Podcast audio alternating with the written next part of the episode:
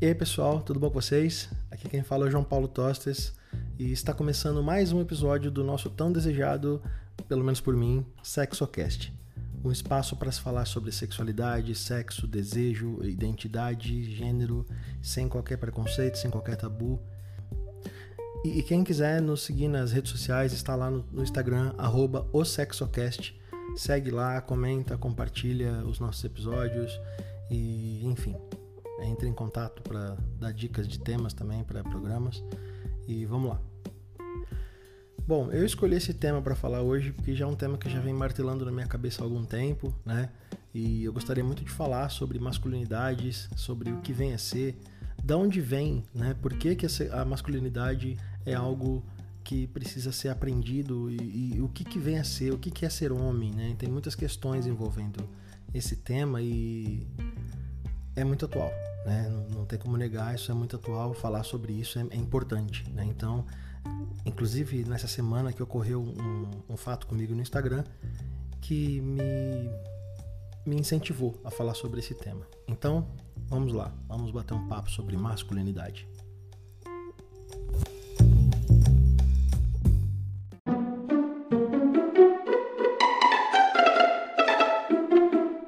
Bom, Estava eu passeando pelo Instagram, tranquilamente ali, vendo um monte de, de post interessante, alguns nem tanto, mas eu estava ali, né? Como todo mundo, meio que perdido lá, procurando alguma coisa para se entreter.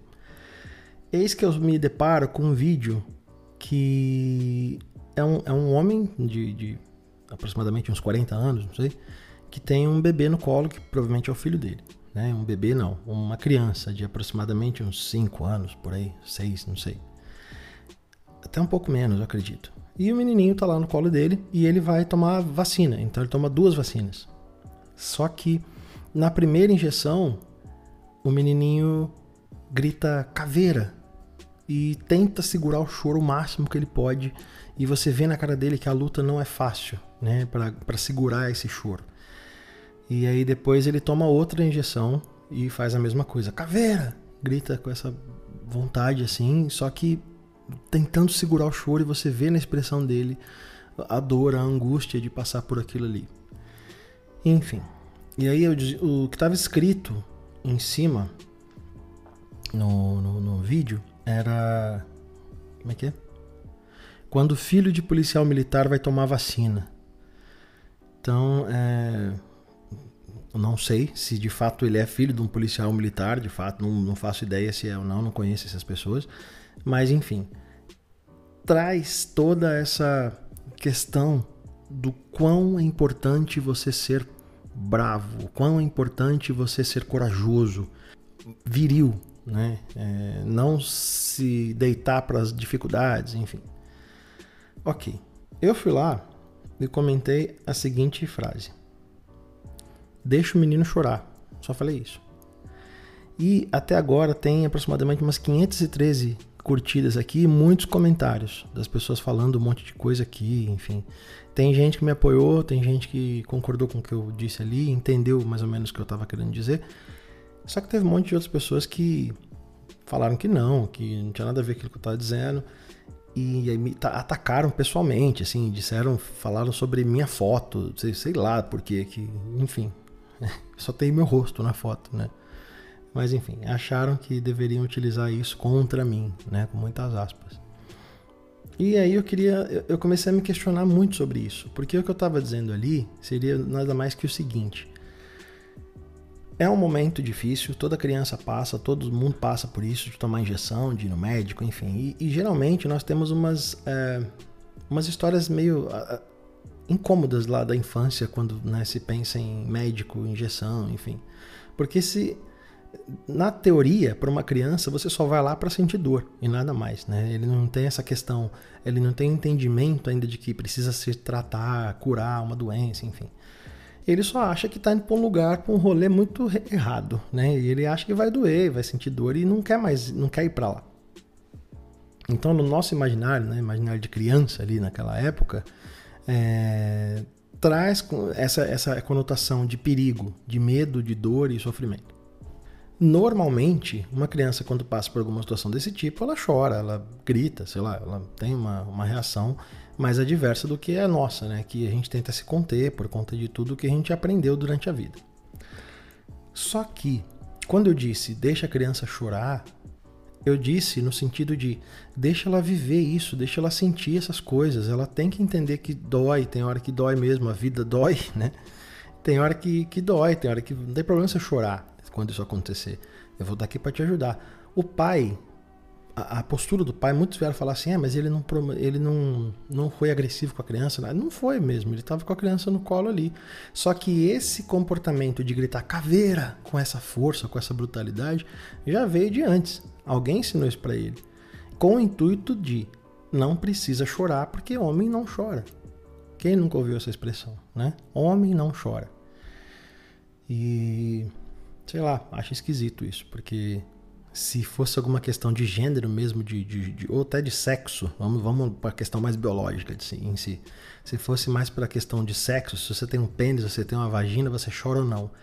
Quando, cre... quando nasce e quando é bebê, não importa, todos eles choram. Por que, que vai chegando um ponto em que a menina tem essa permissão para chorar e o menino já não tem mais?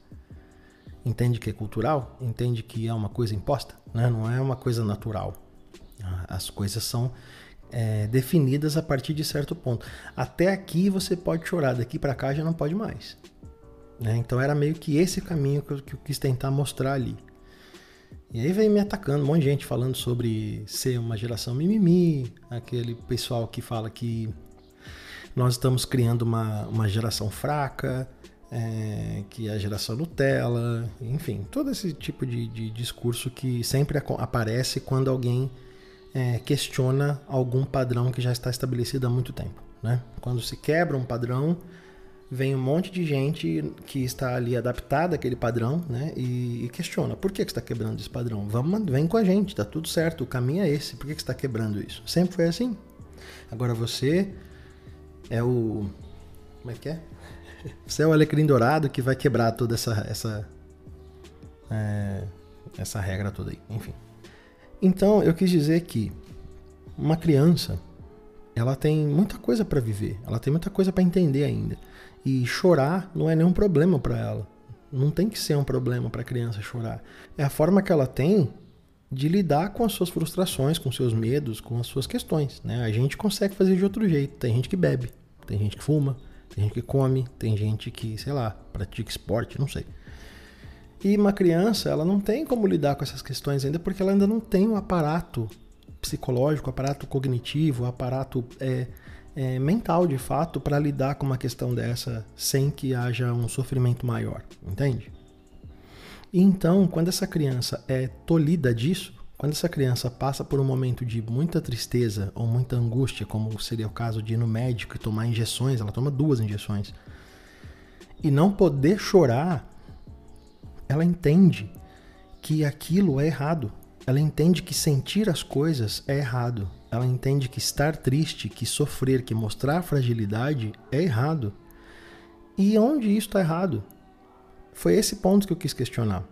Os vizinhos estão falando alto hoje. Enfim, foi esse ponto que eu quis questionar. Qual que é o problema de um menino uma criança chorar porque sofreu um, um, passou por um momento de angústia ali de sofrimento. Enfim eu vou ler algumas mensagens que mandaram aqui para mim por conta dessa dessa postagem. Bom tem bastante aqui peraí. Tem uma moça que concordou comigo aqui, ó, que ela disse: Super, concordo. Não, é, é saudável ensinar uma criança que chorar é sinal de fraqueza, porque não é. No decorrer dos anos, pode virar um machista nato ou até desenvolver crises de ansiedade pelo simples fato de não desabafar chorando. O choro é uma necessidade fisiológica, como qualquer outra. Sentiu vontade e necessidade de chorar? Chore. Deixem seus filhos chorar quando sentirem vontade. Ensinem apenas a ter controle emocional. É, um outro rapaz também disse: Isso daí só reforça a ideia de homem que se sente superior aos outros, generismo profissional. É, enfim, aí começou a chegar um pessoal aqui com umas, com uma, com umas respostas não tão é, amigáveis assim. Aqui, ó. Coisas necessárias devem ser encaradas com positividade, seja homem ou mulher. Deixa o menino ser forte.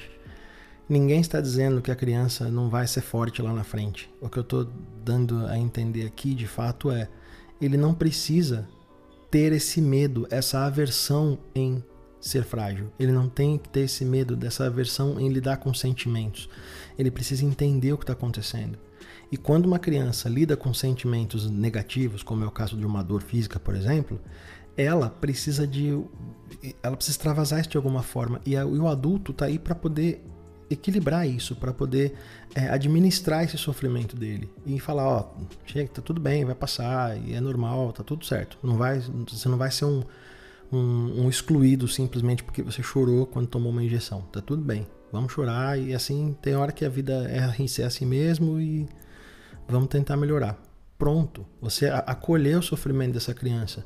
Isso não vai tornar essa criança mole, como eles dizem, né? Uma criança frouxa, uma criança é, que sempre precisa do pai ou da mãe. Não, ele vai entender que aquilo dói, então ele vai saber que ele precisa lidar com isso uma vez ou outra. E, gente, é uma criança.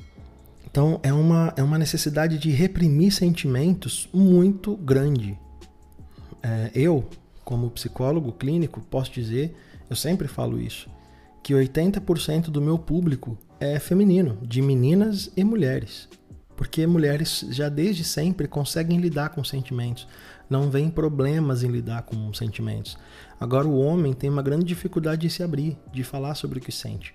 E isso é muito complicado, porque isso gera altos índices de depressão, de problemas é, de ansiedade, né? Porque o homem também cresce com a intenção de não precisar da ajuda de ninguém. Ele não pode ter. É, ele não pode se mostrar frágil. Na verdade, ele pode, só que na, na, na, consciência dele, obviamente, que foi ensinado, não é legal. Porque isso mostra o quê? Fragilidade. Aquela fragilidade da, da injeção ali atrás que eu disse, né? Aí tem umas coisas que eu nem vou falar aqui. Tem alguns comentários aqui que. Bom, fala aqui. Bom, eu vou ler isso aqui, ó. Bom, ele xinga e depois fala assim: ó, só vocês que são frouxos vêm com esse papinho. O moleque é brabo e tem meu respeito. Já vocês. Ou seja, bem provável que esse rapaz. É rapaz? Deve ser, né?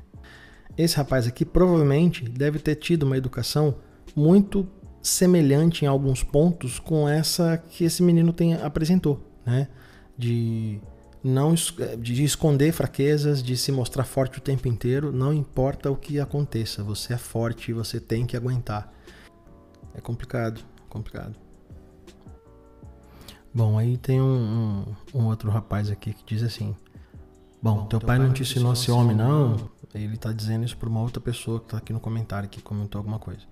Que geração afrescalhada, bando de gente delicada.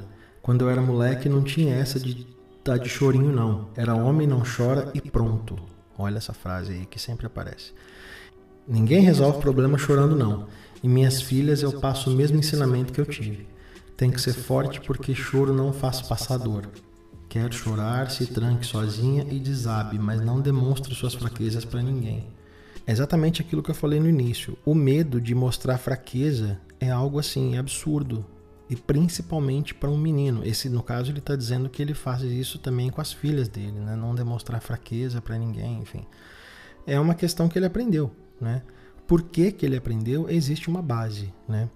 É, a, a masculinidade ela é pautada nesses pontos, né? Que seriam bravura, uma pessoa destemida, uma pessoa que enfrenta todos os desafios, uma pessoa que não abaixa a cabeça para ninguém. É, esse é o combo mais ou menos ali da masculinidade. Quando isso é ensinado para gente quando pequeno, a gente começa a entender que tem coisas que a gente não pode passar. Por exemplo, chorar. Não pode chorar. Aí você não chora. Aí você passa por um monte de situações e você não tem uma válvula de escape. Você não consegue colocar isso para fora geralmente, é, dá para ver muitas crianças, se você pensar assim no seu passado, você vai lembrar de algum momento assim, se você for um menino que foi criado nesses moldes, né? De passar por alguma dor, algum problema e segurar essa dor de alguma forma e se esconder em algum lugar e chorar sozinho com medo de que alguém olhe.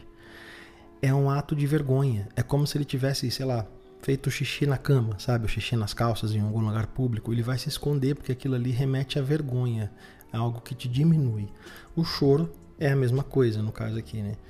E esse rapaz aqui, que eu não vou citar o nome, ele cresceu nesse ambiente, provavelmente nesse, nesse, nesse molde, né? E acabou meio que concordando que, que essa seria a única verdade. E o que, o, o que aconteceu ali no vídeo tá tudo certo para ele. E, e, é outra coisa. É, todo mundo que não faz aquilo tá errado. E outras pessoas vêm rebater aqui embaixo. Ó.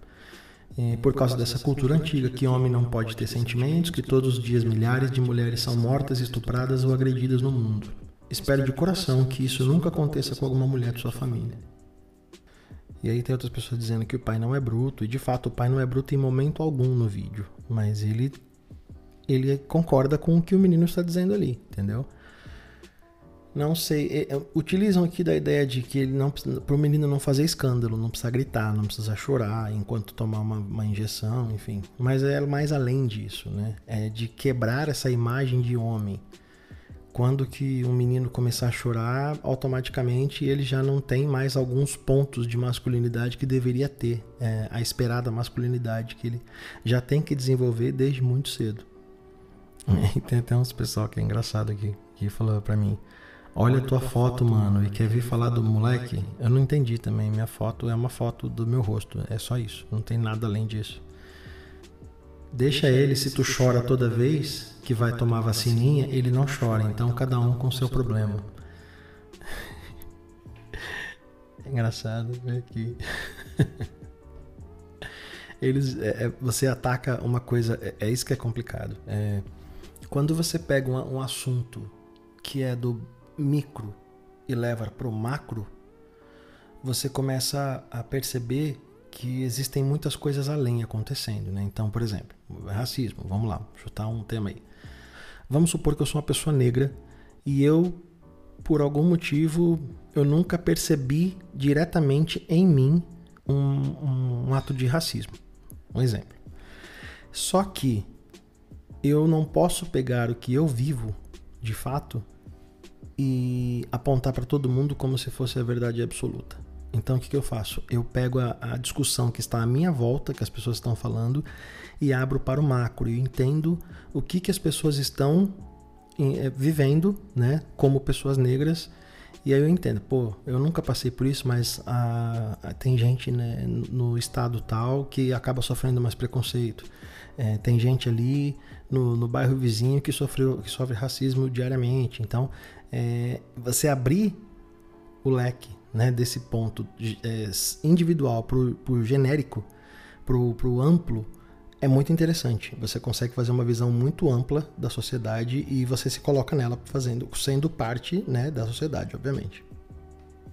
Quando você faz o inverso, quando você pega o generalizado e, passa, e coloca para o individual, aí que é o perigo, porque daí você só olha com a sua lente e aí você acaba dizendo assim, é, sei lá. As pessoas falam que todo branco é racista, que, que é um potencial racista, mas eu não sou racista, entendeu?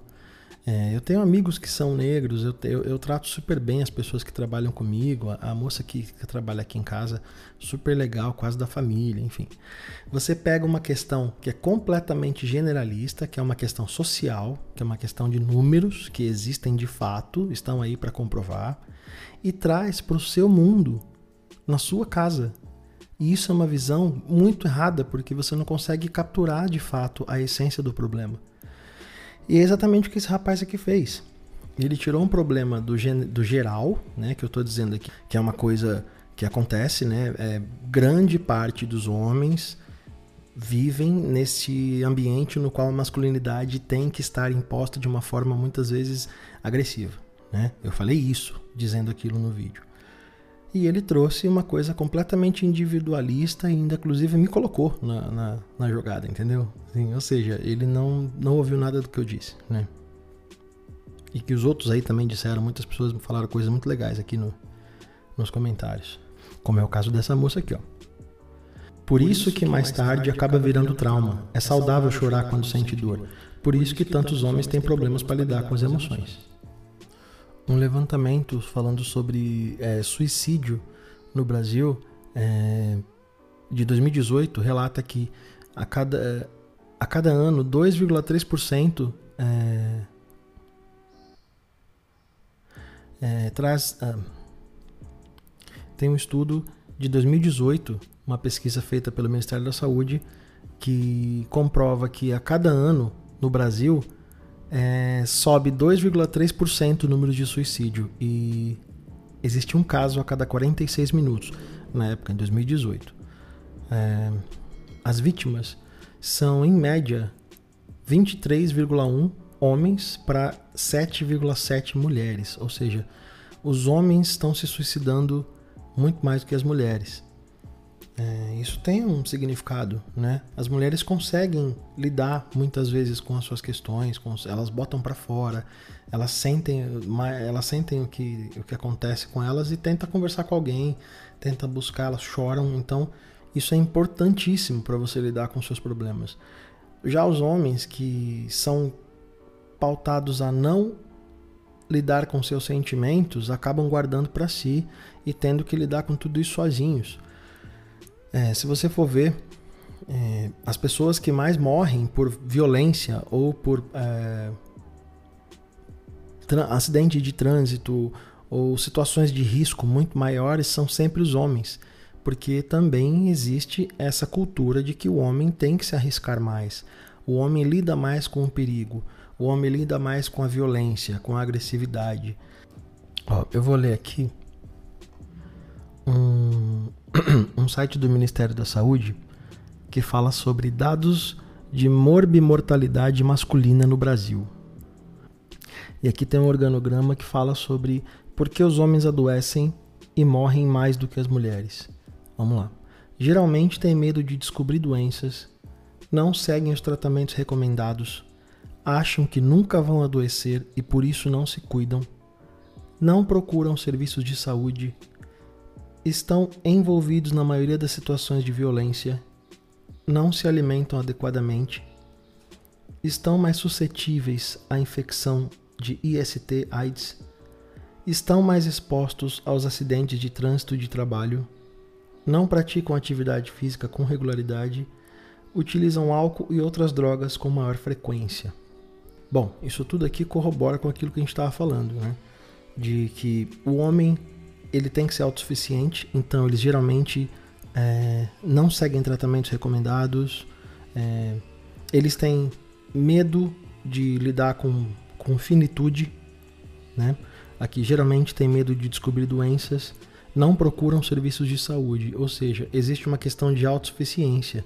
Eu não vou me expor porque eu sei que está tudo bem, nem, nada vai me abalar. Estão mais expostos aos acidentes de trânsito e de trabalho, que é aquilo que eu disse antes, que ah, para ser homem é importante que você se imponha, né, que você se mostre, que você saiba o que está fazendo. Então, é, direção perigosa é muito comum você ver na rua aquele bando de gente às vezes passando de carro com muita velocidade ou fazendo é, manobra, é, freando na frente de todo mundo, enfim, geralmente são homens, né? Estão mais suscetíveis à infecção de IST, AIDS. Eles não têm uma, uma liberdade tão ampla assim para falar sobre sexualidade de uma forma mais sadia. Geralmente a sexualidade é apresentada aos homens de uma forma muito brutal é de uma forma você precisa se aprender a fazer isso, você precisa fazer isso aqui, ó. é assim, você não fez ainda por quê? Então tem aquela pressão, pelo menos na minha, na minha geração, né, que eu tenho 37 anos, na minha geração, aos 20 anos, 23 anos atrás, era muito comum que as pessoas cobrassem um comportamento sexual seu.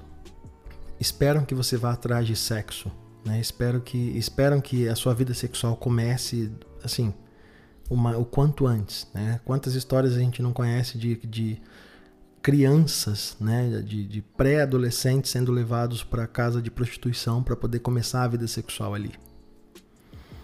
Que você não vê isso com uma mulher, né? Você não vê isso com uma garota. Pensa uma mãe levar a filha de 12 anos para um lugar para transar com um homem porque ela precisa ela precisa começar a vida sexual dela. Gente, é simples. Quando você tem algum comportamento no qual você é super natural, com muitas aspas, um homem praticar, tenta inverter isso e ver se fica estranho. Se ficar estranho, é porque está errado. É exatamente isso que eu falei, né? Levar uma criança para uma casa de prostituição para que ela se inicie sexualmente com 12 anos de idade, 11 anos de idade. Pense isso como uma garota. Como que seria isso? Como que a sociedade encarar um comportamento desse é, atribuído a uma, uma, uma criança do sexo feminino?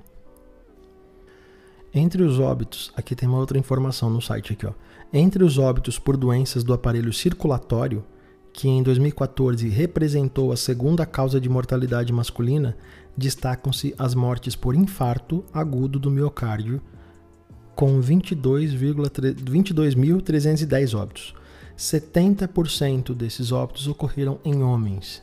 61% desses óbitos entre os homens ocorreram na faixa entre etária de 50 e 59 anos. Doença circulatória, doença do coração, é diretamente ligada à questão de estresse também. Ou seja, uma pessoa que é estressada, uma pessoa que não lida com seus sentimentos, não, não, não expõe nada, não, não lida com nada, só vai guardando e guardando, guardando, chega uma hora que vai explodir. Olha essa aqui também, ó. Entre os óbitos por causas externas, que em 2014 representou a principal causa de mortalidade masculina, destacam-se as mortes devido à agressão por meio de disparo de outra arma de fogo ou de arma não especificada, com 29.297 óbitos. Olha que número expressivo. 95% desses óbitos ocorreram em homens. 54% desses óbitos entre os homens ocorreram na faixa etária de 20 a 29 anos. Ou seja, os homens se expõem mais a risco, se expõem mais a perigo, se expõem mais a, a problemas. Né? Claro que na sociedade em que vivemos, as profissões que apresentam mais risco, né, por conta de se expor com mais é, diretamente ali o corpo fisicamente, acabam sendo atribuídas aos homens, e isso também vem através de, dos tempos, né? Que profissões que mais pautadas na força física, os homens acabam tendo mais é, facilidade para lidar.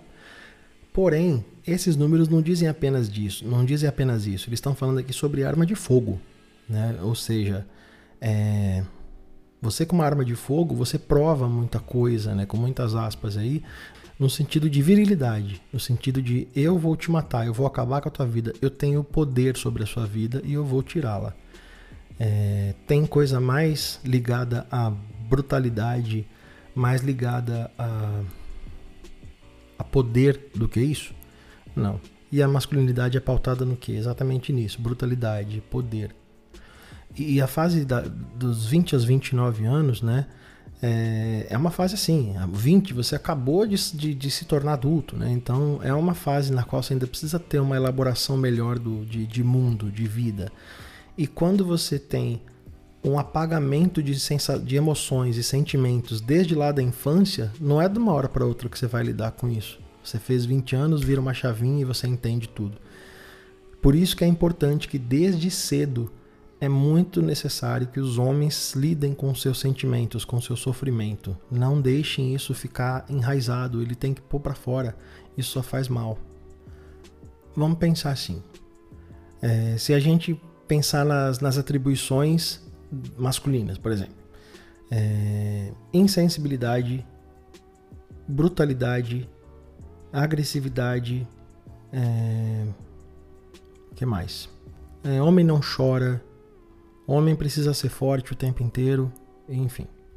Agora a gente pega as características da feminilidade: sensibilidade, discrição, é, fragilidade, delicadeza.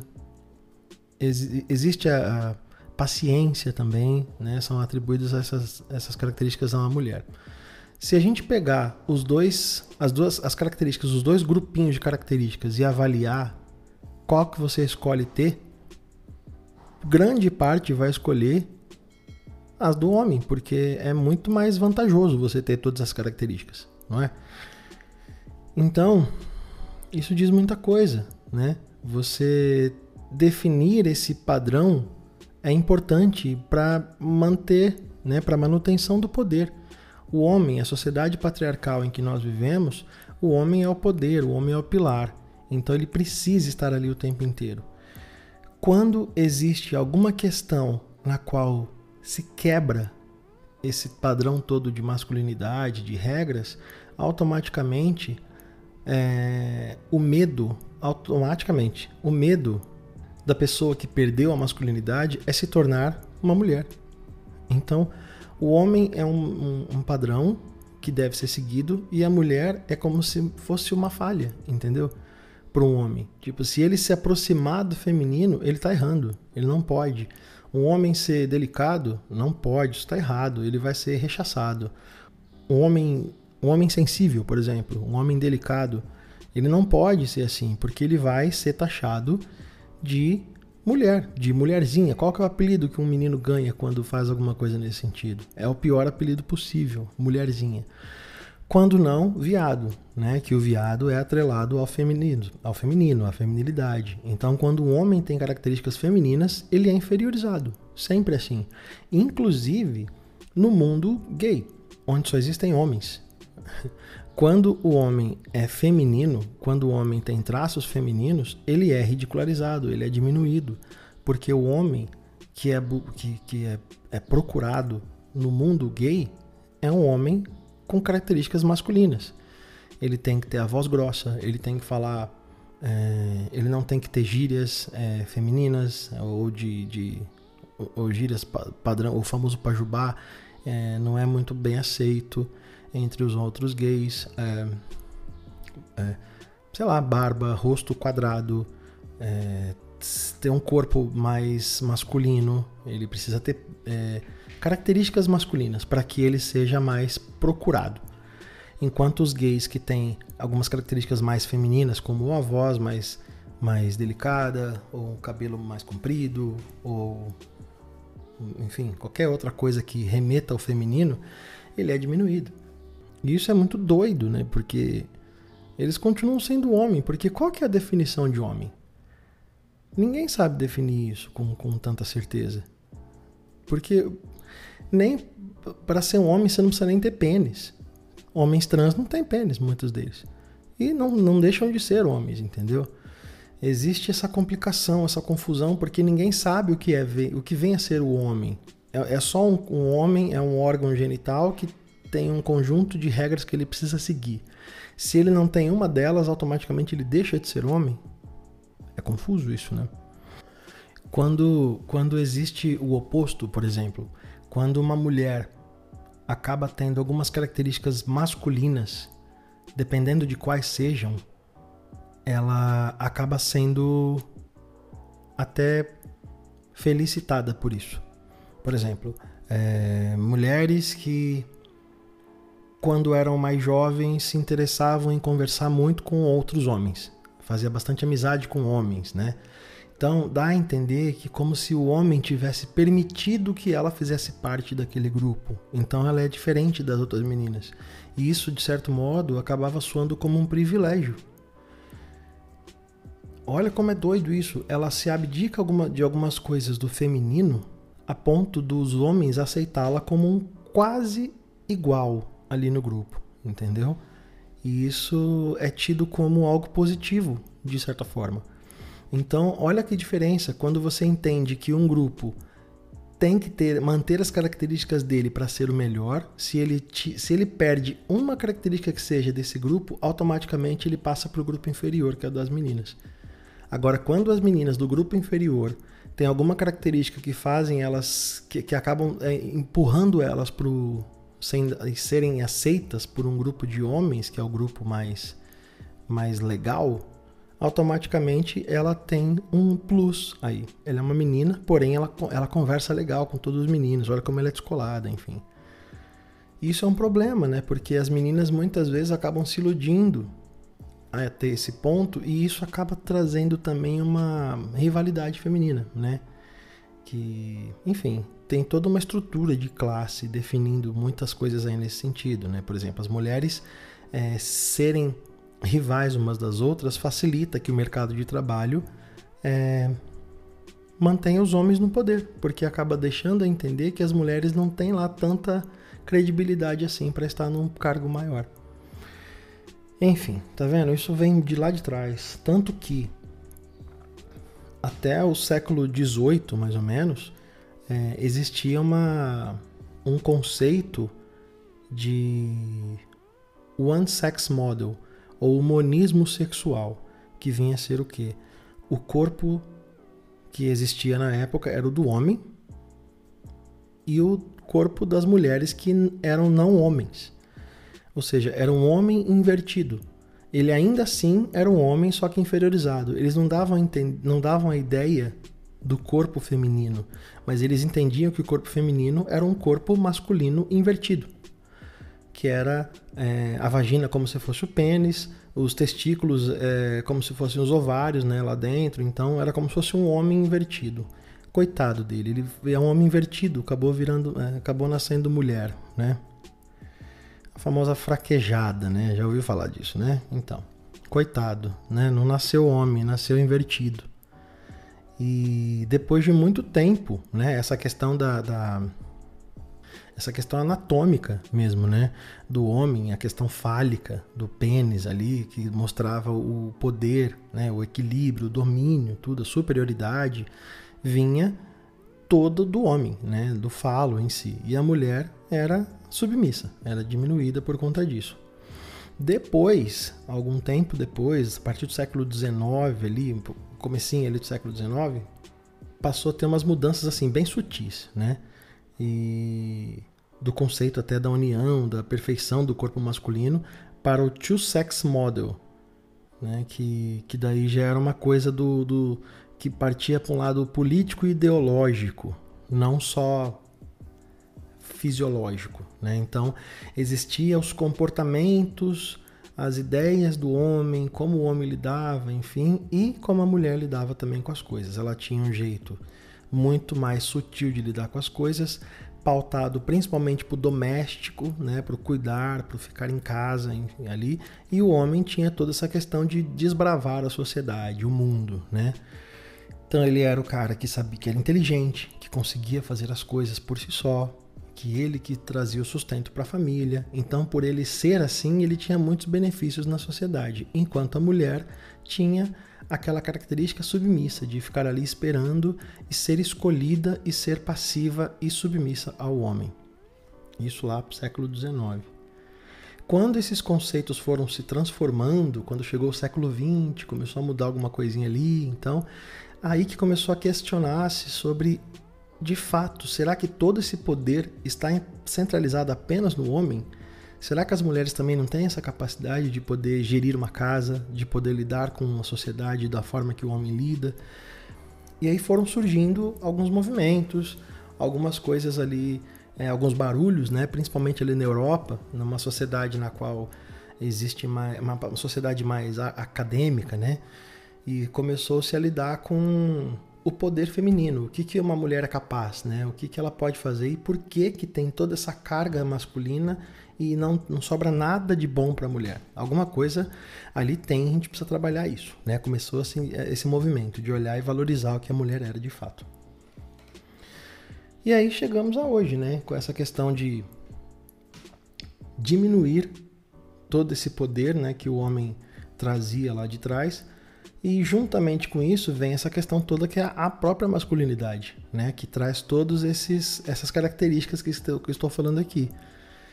O começo do, do episódio é justamente o que eu estou falando aqui no finzinho já. Todos esses critérios né, da, da masculinidade estão sendo questionados sim, porque nós entendemos mais, nós conseguimos estudar mais, nós fomos mais além. Existe muitas pessoas estudando a mente humana, estudando o comportamento humano para que a gente entenda que tem coisas que foram feitas lá atrás que nos machucam ainda hoje, que, que trazem muitas marcas até hoje. Os números da violência contra a mulher, né? Se você olhar bem, é, o tanto de estupros que existem é, no país por ano e quantas são provocados por mulheres? Quantas mulheres estupram em comparação aos homens? É complicado. Quantas pessoas, quantos pedófilos existem por aí, né? Quantas pessoas que praticam sexo com crianças e quantas pessoas dessas que praticam sexo com crianças são mulheres e quantas são homens? Os números são gritantes, absurdamente gritantes. É, existe alguma coisa acontecendo. O sexo, nessas questões, ele tem mais um, uma conotação de poder do que de prazer.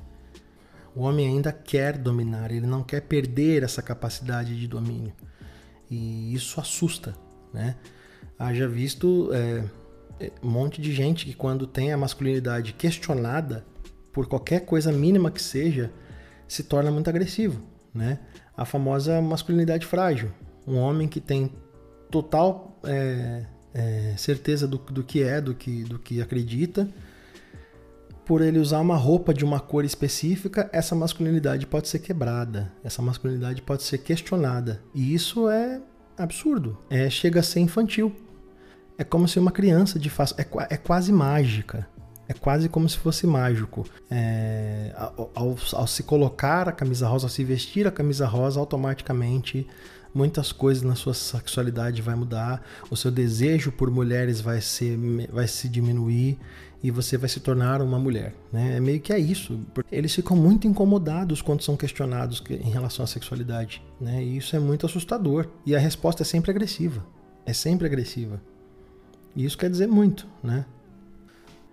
Bom, gente, eu queria finalizar aqui falando que muita coisa a gente não viveu, nós homens, por conta desses, dessas travas que, que nos impõem né, diariamente. Eu garanto que homens da, nossa, homens da minha idade, ou até os mais velhos, se tivessem brincado com brinquedos que gostaria de ter brincado na infância, se tivesse chorado por alguma dor que sentiu, se tivesse abraçado mais pessoas é, enquanto teve vontade, eu tenho plena certeza, como psicólogo clínico, analisando isso agora, inclusive uma autoanálise, seríamos muito mais felizes, muito mais desprendidos, teríamos muito menos medos do que temos hoje, medos de lidar com o outro, de lidar com a, com a intimidade do outro, de lidar com o afeto do outro. Pense em quantos amigos que você tem de sei lá, de, de adolescência, que você nunca deu sequer um abraço nele, simplesmente porque ele não te deu abertura para isso. Pense nos abraços que você poderia ter dado no seu pai e não deu, porque ele também não tinha como fazer isso, porque ele não recebeu do pai dele esse abraço, então ele não sabia como reproduzir isso para você. Pense em tudo isso e reflita um pouco entenda que ser homem vai muito além do que colocaram na nossa cabeça quando a gente era criança e, e colocam até hoje. Ser homem é ser é ser livre, é ser você, é ser honesto, é ser dedicado, é, é gostar de si próprio, é respeitar o outro, é não desvalorizar mulher nenhuma. Enfim, é dar valor às relações, é sentir e não ter vergonha de sentir as coisas e entender que você, antes de ser um homem, você é um ser humano. Você está nesse barco também, você tem sentimentos, você precisa lidar com eles. Então, rapazes, homens, crianças, adolescentes aí que estão começando a vida, pensem nisso e sintam, sintam o que vocês querem sentir, entendam o que vocês estão tentando entender, busquem informação, não se sintam autossuficientes porque vocês não são e chorem quando precisarem. É isso.